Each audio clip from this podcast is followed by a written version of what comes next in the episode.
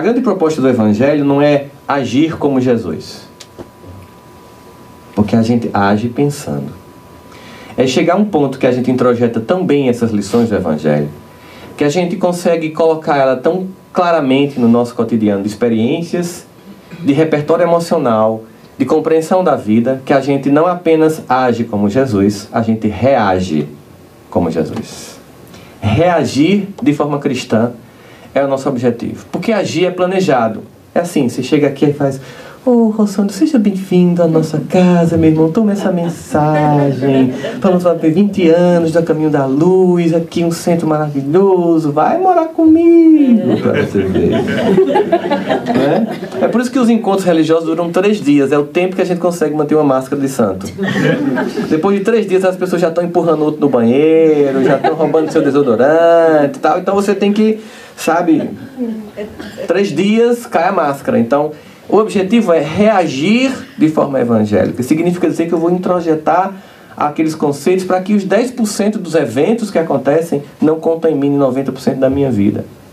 O que os outros fazem comigo é objetivo. Como eu reajo a isso é subjetivo. E olha, gente, várias pessoas perceberam, utilizando suas referências, a mesma coisa. Um filósofo francês chamado Jean-Paul Sartre, criador da escola existencialista, ele inclusive foi professor da USP, após a Segunda Guerra Mundial, ele veio para o Brasil, deu aula na USP, inclusive. E ele criou essa filosofia existencialista, em que, primeiro, ele tem uma frase clássica que é: O inferno são os outros.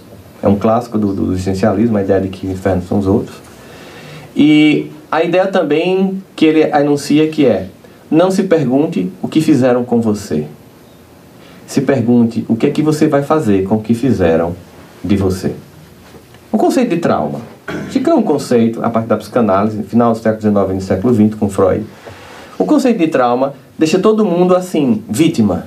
Não, sou traumatizado. Você não sabe o que aconteceu na minha vida. A minha infância foi terrível. Meu pai não olhava para mim, amava meu irmão. Aí todo mundo tem um discursozinho de a vítima. Ó, oh, como dói.